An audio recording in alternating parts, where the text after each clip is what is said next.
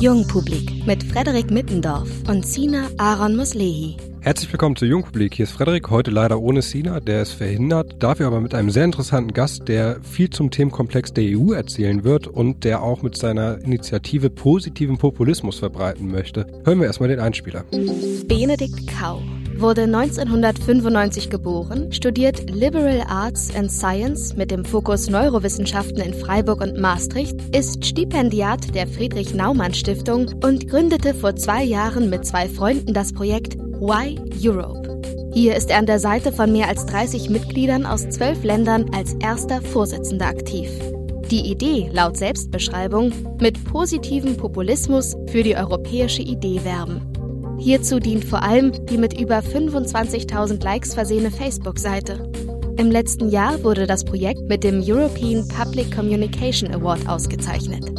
Schaut man sich regelmäßig die Instagram-Stories von Benedikt Kau an, sieht man, dass er den Großteil seiner Zeit in Zügen zwischen seinen Studienorten Maastricht und Freiburg, seiner Geburtsstadt Dresden und der Hauptstadt Berlin verbringt. Im September muss er aber wohl den Flieger nehmen. Dann verbringt er 18 Monate in China. Schön, dass du da bist, Benedikt. Vielen Dank, freut mich sehr, Freddy. Ähm, ja, Benedikt, steigen wir ganz seichte ein. Wenn man Why Europe, also dein Projekt, äh, schnell auf Facebook überfliegt, postet ihr lustige, diskussionsanregende Bilder zur EU. Dahinter steckt aber ein wenig mehr. Willst du erstmal erklären, was Why Europe überhaupt genau ist und wie es zur Gründung des Projektes kam? Vor etwa zwei Jahren, so kurz nach dem Brexit, hatten zwei Freunde und ich, wir alle drei Studenten in Freiburg damals, das Gefühl, dass wir irgendwie aktiv werden müssen und es so in der EU nicht oder in Europa grundsätzlich nicht weitergehen kann. Und wir hatten die Idee oder das Gefühl, die Art und Weise, wie Populisten während des Brexit-Votums, aber auch hier in Deutschland und in anderen Ländern derzeit kommunizieren, das ist eigentlich gar nicht so schlecht. Und wir haben uns gefragt, warum können wir nicht genauso simpel und persönlich und emotional kommunizieren wie diese Populisten während des Brexit-Votums, während äh, wie die AfD es tut und so weiter, aber das Ganze pro-europäisch tun.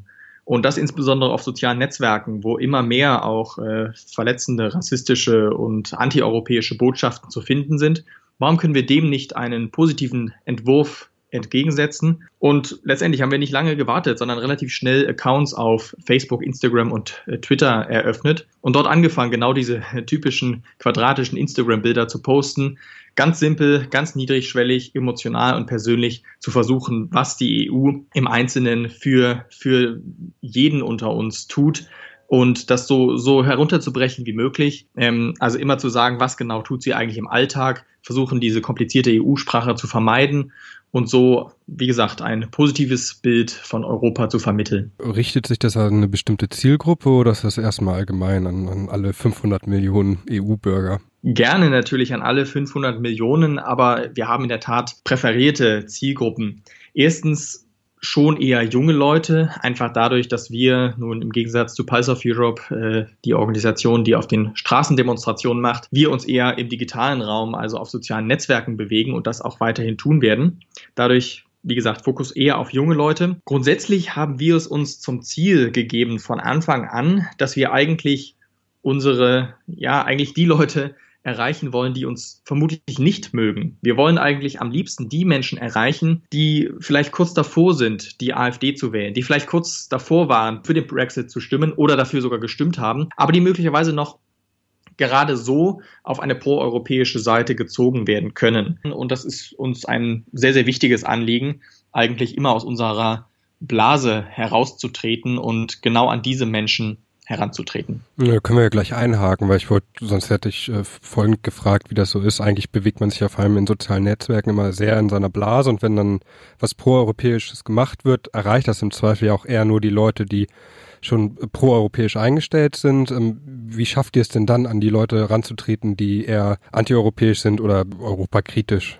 Das ist genau die Frage, die wir uns intern wirklich ständig seit zwei Jahren stellen und wir haben die nicht fertig beantwortet es ist sehr schwer, aus der Blase herauszukommen, denn wir können, wirst du, wirst du auch dir denken, die Leute, die uns jetzt geliked haben oder alle unsere, unsere Follower auch auf Twitter, das sind alles proeuropäische Leute. Es ist, ich glaube, der, der, die Schwelle ist sehr hoch für Leute, die beispielsweise nicht proeuropäisch sind, dann eine ähm, proeuropäische Seite zu liken. Das, das macht man in der Regel nicht. Oder ich mhm. glaube, der Kreis an Personen, die so Diversität so sehr schätzen, dass sie Seiten liken auf Facebook oder auf anderen Netzwerken, die eigentlich nicht ihrem Meinungsumfeld entsprechen. Ich glaube, diese Gruppe ist sehr, sehr klein. Insofern müssen wir andere Wege finden. Einer ist beispielsweise äh, Facebook-Gruppen, also gerade in AfD-Gruppen, in Pegida-Gruppen und so weiter einzutreten und dort dann Beiträge zu teilen. Allerdings hatte ich damit, um hier auch mal ein negatives oder ein nicht funktionierendes Beispiel zu nennen, das hat nie richtig funktioniert. Da kam kein Diskurs zustande. Man wurde da sehr schnell dann herausgeschmissen und man hatte nur das Gefühl, da, da wird schon ganz stark abgeblockt. Also vielleicht waren wir da auch schon, sind wir ein bisschen zu weit gegangen aus der Blase heraus. Was wir ansonsten sehr viel tun, ist Targeting und, und Werbung. Und damit stellen wir tatsächlich die Facebook-Algorithmen ein bisschen auf den Kopf, denn der Sinn der Werbung ist ja eigentlich, die Leute zu erreichen, die das Produkt kaufen wollen oder die eine, die die eigene Meinung oder die, die, die Meinung der Seite mögen. Aber wir tun genau das Gegenteil. Wir targeten die Werbung auf Menschen. Das kann man sehr, sehr genau auf Facebook tun, auch auf Instagram, auf Leute in einer gewissen äh, Altersspanne, die beispielsweise ein paar, sagen wir, rechtspopulistische Parteien äh, gewählt haben oder die zumindest geliked haben und vielleicht noch ein paar andere, vielleicht noch Wohnort, wo wir wissen, dort gibt es viele Menschen, die vielleicht im Moment etwas benachteiligt sind und wo wir wissen, dass die Statistiken der AfD beispielsweise sehr ähm, positiv, äh, positiv für die AfD aussehen. Und so suchen wir uns dann ein Umfeld zusammen. Was dann sehr oft gut funktioniert, ist, noch einen anderen Aspekt drin zu haben. Beispielsweise äh, ein Bild mit einer Katze. Das heißt, ein, irgendein Katzenmeme, das aber gleichzeitig irgendwas mit Europa zu tun hat. Und das targeten wir dann auf Leute, die gleichzeitig die AfD gut finden, aber auch Katzen. Das heißt, da haben wir so zwei Anknüpfungspunkte und es wird dann doch oft geliked von Menschen, wo wir glauben, die stehen wahrscheinlich unserer Mission eher kritisch gegenüber. Das Tolle ist aber, die finden das Katzenbild nett und das Thema dann vielleicht nicht, aber kommentieren dann. Und dann hat man die Leute ja im Diskurs. Das ist ja das Wichtige, dass wir dass wir nicht irgendwie also in diesen Blasen verbleiben, sondern dass wir, wir können die gerne ein bisschen verärgern, all die Menschen, aber dass wir dann irgendwie in eine Diskussion kommen. Und sobald Leute kommentieren auf sozialen Netzwerken, dann haben wir sie. Und wir haben ein großes Team inzwischen an Leuten, die gar keine Bilder produzieren, gar keine Inhalte, sondern nur an den Kommentaren arbeiten, die Leute dann auch äh, viele Fragen zu stellen, äh, was deren Vision beispielsweise von Europa ist und denen vielleicht auch ein bisschen proeuropäisches an die Hand zu geben. Ja, und wie sieht die Resonanz dann aus? Also schafft man es dann auch wirklich, Diskurs zu führen oder sind das doch sehr verhärtete Fronten? Unterschiedlich. Wir haben, das will ich hier nicht verschweigen, natürlich viele Fälle von auch Hasskommentaren, auch äh, einfach Kommentaren, die ich als äh, Fake News oder als ähm, einfach extreme Vereinfachungen nennen würde. Wir bekommen auch Nachrichten in die Richtung. Aber von Zeit zu Zeit haben wir auch immer wieder extreme positive Beispiele. Ich kann da vielleicht ein Beispiel nennen. Das war vor einigen Wochen. Da hatten wir eine Diskussion in der Kommentarspalte mit jemandem, der wirklich absolut anti-EU war. Ein Beispiel für diese Argumente ist beispielsweise, ja, die EU ist ein großes neoliberales Netzwerk und äh, tut nichts, was irgendwie äh, den, den, den Menschen gut tut. Gleichzeitig kamen wir dann auf das typische Thema, die EU ist komplett undemokratisch. Und dann hat sich das so zugespitzt, bis er irgendwann einen Kommentar brachte, nennt uns doch bitte mal oder nenn mir doch bitte mal ein Beispiel, wo wir mitbestimmen können in der EU. Und dann haben wir nur mit einem Link, ich glaube, einen Satz geantwortet. Ja, nächstes Jahr im Mai sind Europawahlen. Du kannst die Abgeordneten direkt in deinem Land wählen. Und an diesem, diesem Tag findet das statt und informiere dich doch hier über die Parteien. Und dann war Ruhe. Und ich glaube, das war keine, keine Resignation. Ich, oder ich glaube, das war keine Ruhe, okay, jetzt bin ich total wütend, sondern ich glaube, das war wirklich ein Moment des zumindest ein bisschen Einsehens. Ich will nicht sagen, dass dieser Mann jetzt proeuropäisch geworden ist. Aber ich glaube, dass, er, dass wir ihn wirklich zu einem Punkt gebracht haben, wo er gemerkt hat, okay, ganz stimmt das, was ich hier gerade erzählt habe, nicht. Und vielleicht sollte ich wirklich mal auf diesen Link klicken und mir sehen, was diese Europawahlen nächstes Jahr sind. Und ehrlich gesagt ist es mir sogar egal, was er wählt. Wenn dieser Mann am Ende nächstes Jahr zu den Europawahlen geht, dann wäre das der größte Erfolg, finde ich, den wir, den wir hier herstellen können.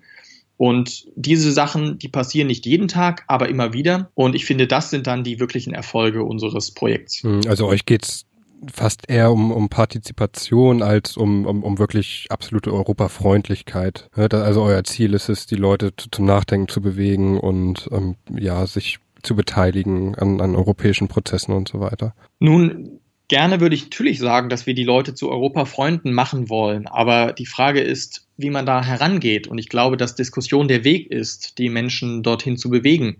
Wenn wir einfach nur Bilder posten und die ganze Zeit nur davon schwärmen, wie toll die EU ist und wie wichtig und so weiter, wie gesagt, dann verbleiben wir automatisch in der, in der Blase, beziehungsweise es wird immer schlimmer, denn dann werden uns die Leute ständig blocken. Wir können uns natürlich auch lustig machen, beispielsweise, was wir nicht tun, absichtlich, lustig machen über die AfD und wir können äh, lachen über die Leute, die die EU nicht gut finden und die für den Brexit gestimmt haben und so weiter. Aber genau das ist meiner Meinung nach der falsche Ansatz oder unserer Meinung nach ist das genau die falsche Richtung. Wir müssen irgendwie zu einer gemeinsamen Diskussion kommen, Natürlich muss die in einem gewissen Rahmen stattfinden. Wir tolerieren keine rassistischen, keine verletzenden Kommentare. Aber dennoch müssen wir uns schon auch ein bisschen herauslehnen und äh, können nicht erwarten, dass Menschen sofort begeistert von der EU sind. Aber wir müssen diese kleinen Schritte gehen.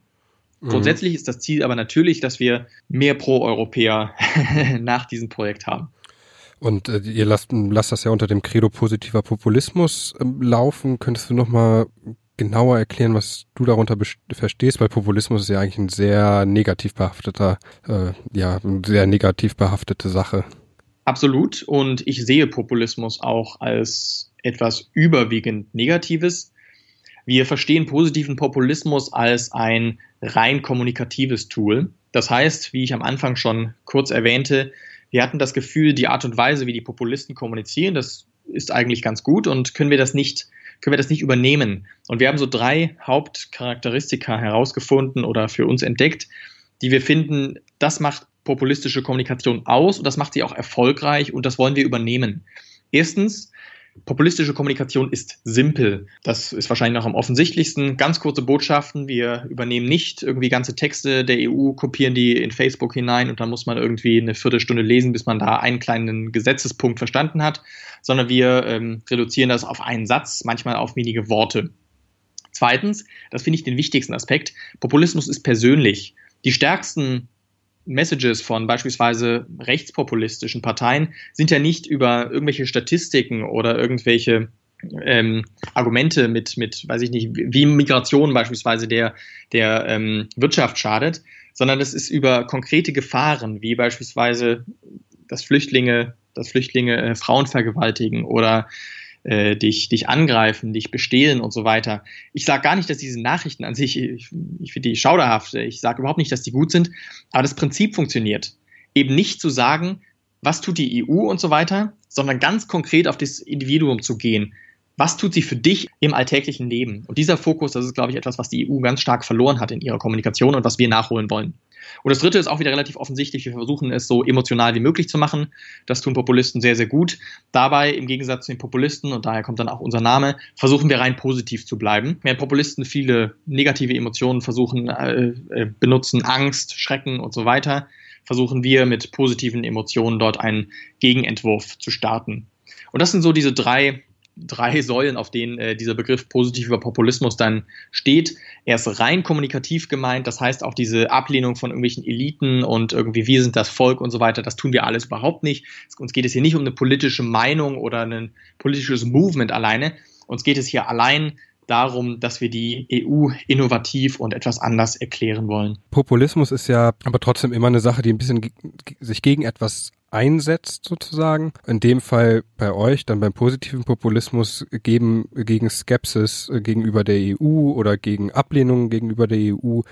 Fahrt ihr denn nur eine positive Schiene oder bringt ihr auch mal Kritikpunkte ein? Also, dass ihr auch mal ein bisschen hinterfragt, was auf EU-Ebene passiert. Wir sehen uns selber als wirklich eigentlich neutrale äh, Organisation. Wir haben also keine politischen Meinungen und sagen insofern auch nicht, diesen und diesen Punkt finden wir schlecht in der EU. Gleichzeitig, das haben wir von Anfang an gesagt, sind wir auch nicht die Werbeagentur der EU. Wir finden also, äh, jedes einzelne Mitglied bei uns hat garantiert viele, viele Kritikpunkte. Ich kann auf jeden Fall für mich sprechen. Ich äh, stelle mir oder ich wünsche mir einige Veränderungen an der EU. Die Frage ist, wie wir das angehen. Wenn wir jetzt auf einmal kritische Posts bringen, dann, dann funktioniert unser Approach, Positive Populism, äh, positiver Populismus nicht mehr wirklich. Denn ganz simpel und emotional und dann kritisch äh, zu berichten auf sozialen Netzwerken, ich fürchte, das wird äh, zurückfeuern, das wird nicht funktionieren, denn dann äh, landen wir auf einmal, also dann wird es, wird der Beitrag geteilt von Leuten, mit denen wir, glaube ich, nicht mehr so viel zu tun haben wollen.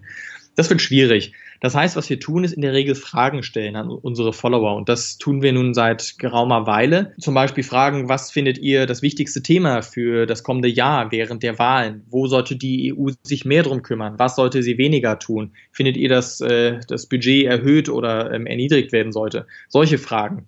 Gleichzeitig versuchen wir, den Diskurs in den Kommentaren zu pflegen. Und da möchte ich auch ganz klar betonen, unsere Bilder, die nennen wir positiv populistisch. Aber sobald man bei uns kommentiert und mit uns diskutiert, hören wir sofort auf, Populisten zu sein. Dann äh, lassen wir uns auf lange Nachrichten ein oder auf lange Kommentare. Wir äh, sind dann sehr ausführlich. Wir wollen dann wirklich den Diskurs suchen und auch konstruktiv diskutieren. Und dort äh, sind wir auch völlig offen gegenüber kritischen Meinungen. Ich glaube, es ist sehr, sehr wichtig, äh, die EU zu kritisieren, von einem konstruktiven Punkt heraus. Also Menschen, die einfach sagen, ja, also ich will die EU abschaffen, weil es eine, weiß ich nicht, irgendein Bürokratiemonster. Darüber, glaube ich, können wir weniger weniger diskutieren. Da sagen wir dann einfach hier, guck dir mal die Statistiken an, wie viele Bürokraten eigentlich in der EU sind.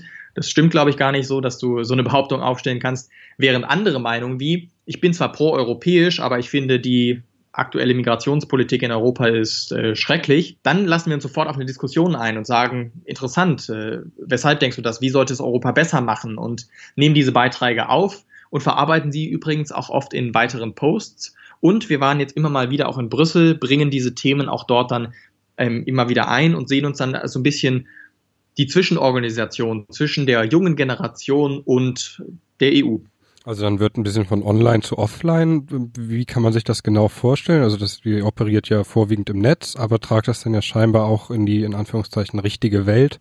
Was habt ihr da dann für Aufträge? Das ist ein Ziel, was wir immer mehr in Angriff nehmen wollen, gerade wenn es jetzt auf die Europawahlen zugeht. Wir wollen immer mehr genau diesen digitalen Diskurs erstmal digital führen, aber dann ja in die reale Welt tragen. Das kann ja noch digital stattfinden, aber dann beispielsweise erreichen wir die junge Generation eher auf Instagram und Facebook und stellen dort Fragen und leiten das dann weiter an Politiker, an Abgeordnete, an EU-Bürokraten und so weiter auf Twitter. Das gleiche haben wir aber auch schon in Brüssel gemacht bei Meetings, wo wir darüber gesprochen haben, wie sich die EU-Kommunikation äh, verändern könnte, um mehr junge Leute zu erreichen. Oder auch andere Punkte immer mal wieder angesprochen. Gerade letztens hat uns einer angesprochen, wie das jetzt klappt. Äh, sein Flug wurde, glaube ich, gecancelt und er war sich nicht sicher, wie er jetzt äh, mit den EU-Regeln dort Geld bekommt, denn die Flug Fluggesellschaft verweigerte sich. Und das sind dann Punkte, wo wir sehr gern dann auch, äh, das fand ehrlich gesagt noch digital statt, aber dann auch die, die Leute sofort ansprechen aus der EU-Bubble, die dann möglicherweise dort was sagen können, helfen können. Und so versuchen wir da so ein bisschen irgendwie beide gleichzeitig so Zwischenorganisationen zu sein, aber auch eigentlich diese Lücke schließen zwischen EU und Mitbürgern, indem hoffentlich unsere, unsere junge Generation auf sozialen Netzwerken immer mehr Fragen stellt, immer mehr europäischen Diskurs wagt und gleichzeitig die EU immer mehr auf junge Menschen und auch grundsätzlich natürlich auf, auf alle Bürger zugeht. Und äh, findet ihr bei PolitikerInnen Resonanz? Also verschießen sich äh, euch gegenüber oder sagen die, ey, voll das coole Projekt und ähm, wir ziehen auch was für uns daraus?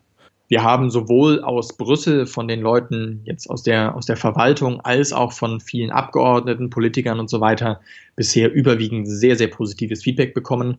Ich kann mich jetzt spontan gar nicht daran erinnern, ob da mal kritische, kritische Bemerkungen kamen. Wenn, dann sind die in der Regel, da haben wir eben schon drüber gesprochen, äh, im Hinblick auf, auf den Namen positiven Populismus gefallen. Ansonsten haben wir in der Regel äh, große Zustimmung erhalten. Eben hast du ja nochmal angesprochen, dass viel dass hier auch viel diskutiert wird, hast äh, zur Kritik an der EU, auch von Leute, die Leuten, die eigentlich europafreundlich eingestellt sind.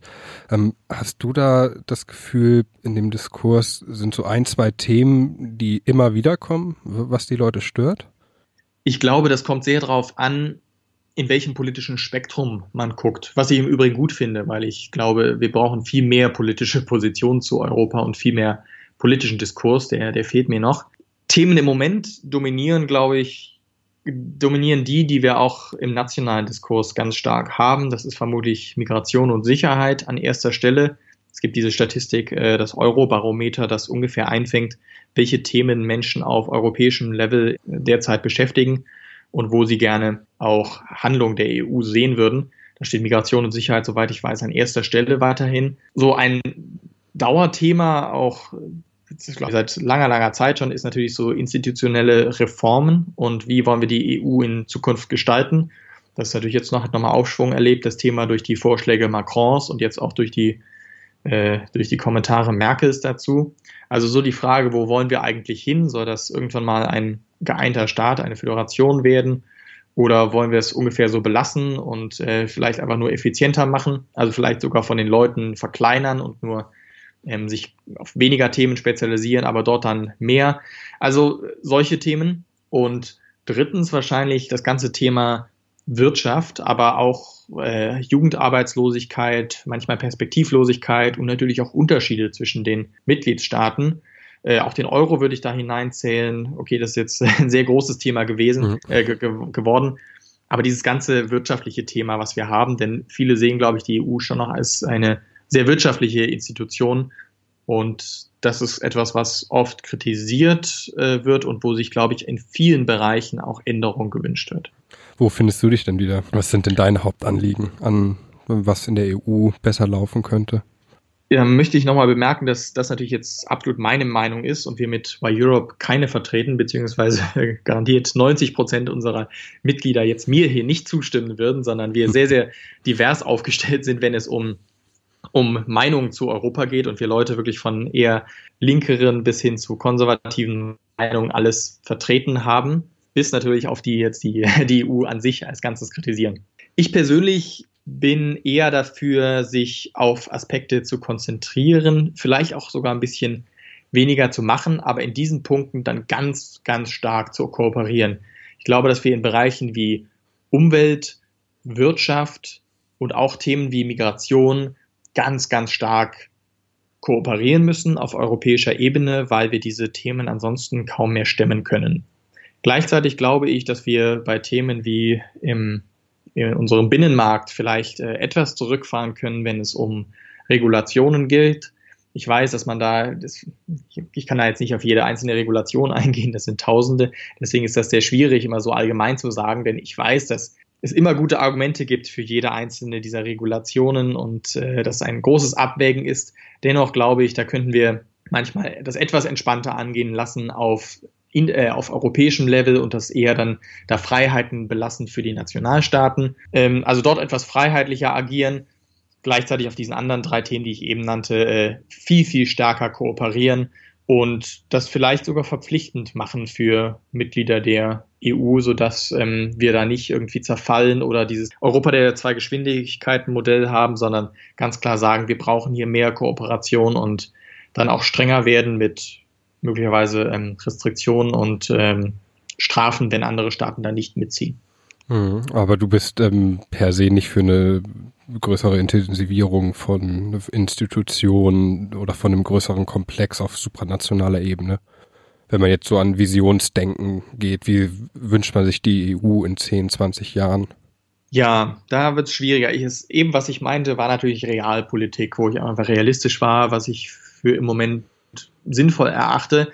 Und da möchte ich eine Sache sagen, es gibt im Moment oft gerade im pro-europäischen Spektrum die Leute, die sagen, jetzt gerade so ein Fenster mit Macron und Deutschland, wo man extrem viel ganz schnell durchdrücken könnte an Reformen und ganz viel mehr Integration jetzt ganz schnell. Ich glaube, dass das in kurzer Zeit hier enorm viel verändern oder also pro, pro mehr Integration zu machen. Denn ich glaube, das wird zurückfeuern. Da habe ich ganz, ganz große Sorge, dass dann die nächsten Wahlen noch populistischer ausfallen, dass dass wir dann vielleicht noch schneller, also dass wir vielleicht erst so ein proeuropäisches Aufleben haben, aber danach es ganz schnell bergab geht. Zur Vision würde ich schon sagen, dass ich grundsätzlich mir eine Föderation oder eine viel stärkere Kooperation auf europäischer Ebene in Zukunft vorstellen könnte, in langer, langer Zeit, glaube ich, denn das, das braucht einiges, bis wir da so harmonisiert sind, dass das funktioniert. Ich finde da Ulrike Geros Vorschlag interessant. Ich stimme ihr nicht komplett zu, aber dieses Europa der Regionen, wo man sagt, die Nationalstaatenebene eliminieren wir und legen alles,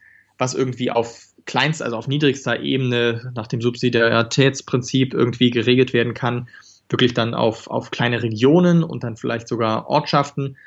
Und dann ist das nächsthöhere Level aber dann gleich das europäische. Und dort beantworten wir dann Fragen zur Umwelt und zur Migration und so weiter, diese großen Fragen und lassen eigentlich die nationale Ebene fast weg, denn die ergibt gar nicht so viel Sinn. Das finde ich sehr interessant als Vision. Ob das alles im Moment so realistisch ist, bezweifle ich, aber wenn du eine Vision hören möchtest, dann würde es, glaube ich, am ehesten in diese Richtung gehen. Jetzt aber apropos Wahlen. Ähm, mhm. Du arbeitest äh, oder hatte ich ja gesehen, jetzt letzte Woche auf Twitter hattest du das, glaube ich, gepostet, äh, gepostet, dass du mit ein bisschen daran arbeitest, wie man junge Leute dazu bewegen kann, bei der Europawahl 2019 zur Wahl zu gehen. Und wenn man sich jetzt mal die Wahlbeteiligung von 2014 anschaut, vor allem auch in Deutschland, wo wir im Vergleich noch eine relativ hohe Wahlbeteiligung haben. Wir haben in der Slowakei zum Beispiel, ich, nur 16 Prozent gehabt. In Deutschland waren es zumindest noch knapp 50. Sind die schwächsten Gruppen, aber wieder die jungen Leute. Die, und die allerschwächste sind die Leute zwischen 21 und 24, die ja bei deutlich unter 40, ich glaube bei 35 Prozent Wahlbeteiligung lagen. Wie erklärst du dir das und wie kann man das ändern? Weil es geht ja eigentlich dann auch um die Zukunft, ja, für eben diese Leute. Für, oder auch für uns. Wir sind ja auch in dem Alter. Ja, ich glaube, das ist ein ganz großes Problem.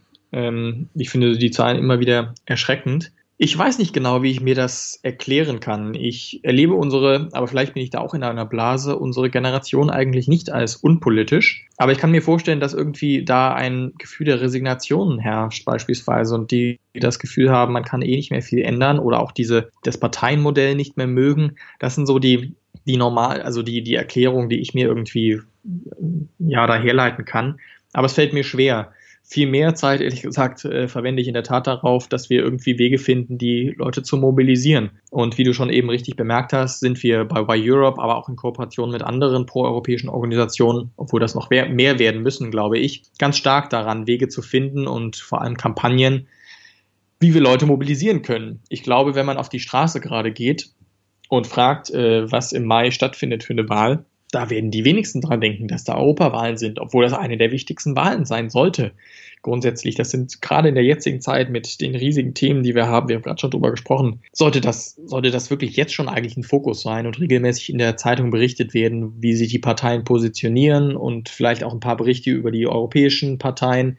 Aber ich sehe nichts davon. Insofern, das wird ein großer Fokus. Ich kann noch nichts ganz Konkretes sagen, bis darauf, dass wir sowohl so eine Go-Vote-Campaign machen wollen, also einfach mobilisieren, geht wählen, uns ist relativ egal, wie ihr wählt, aber Hauptsache macht es einfach und einfach die europäischen Wahlen ähm, propagieren. Und zweitens auch dann ähm, die Themen anzusprechen. Also ich habe ja vorhin schon viel gesagt, dass wir Dis Diskussionen anregen wollen, Diskurs anregen und hier irgendwie überlegen, wie können wir jetzt diese Hauptthemen des Eurobarometers, Migration, Sicherheit, Ökonomie und so weiter, wie können wir die in den rationalen, konstruktiven Diskurs bringen im Vorfeld dieser Europawahlen und dann vielleicht auch genau das machen, worüber wir vorhin auch gesprochen haben, diesen dieses Wechselspiel zwischen Twitter, Facebook, Instagram und gleichzeitig auch der realen Welt irgendwie kommunizieren zwischen Politikern, dort Statements abfragen, Feedback geben von den jungen Leuten, von Instagram-Umfragen. Also und hier zu interagieren und wie gesagt die EU und die Leute so nah wie möglich aneinander bringen. Mhm. Du sagst ja, dass viel Öffentlichkeitsarbeit geleistet werden müssen. Findest, empfindest du, dass die EU dann selber vielleicht zu wenig dafür tut? Weil es ist ja schon etwas komisch, wenn jetzt im Mai die Wahlen anstehen und wie du gerade sagst, wenn man jetzt rausgeht, unsere Vermutung, die wenigsten Leute wissen davon, dass Europawahl ist, äh, wird das einfach auch zu wenig kommuniziert von der Institution, Institution an sich, dass ihr dann so einen Job machen müsst? Ich ich weiß nicht, wie es jetzt bei den Wahlen ist. Grundsätzlich gibt es schon einige, einige Punkte, die ich an der EU-Kommunikation der vergangenen Jahre oder teilweise sogar Jahrzehnte kritisieren würde. Ähm, ich meine, ich habe mit zwei Freunden ein Kommunikationsprojekt äh, gegründet. Ich glaube, das sagt schon einiges darüber aus, was ich äh, teilweise von der EU-Kommunikation der letzten Jahre halte, muss aber gleichzeitig auch sagen, die Kommunikation hat sich in den vergangenen Jahren schon deutlich, deutlich gebessert und es wird auch immer, immer besser. Und sie bemühen sich. Also ich weiß, dass das Bewusstsein inzwischen eigentlich überall angekommen ist und ich habe das Gefühl, es tut sich inzwischen auch etwas. Bei der Wahl konkret, ich weiß nicht, ist es eigentlich, ist es die Aufgabe der der EU selber, das überall zu kommunizieren? Soll die, soll die Werbung schalten für eine Wahl? Ehrlich gesagt sehe ich hier auch die Verantwortung bei den Medien, darüber mehr zu berichten.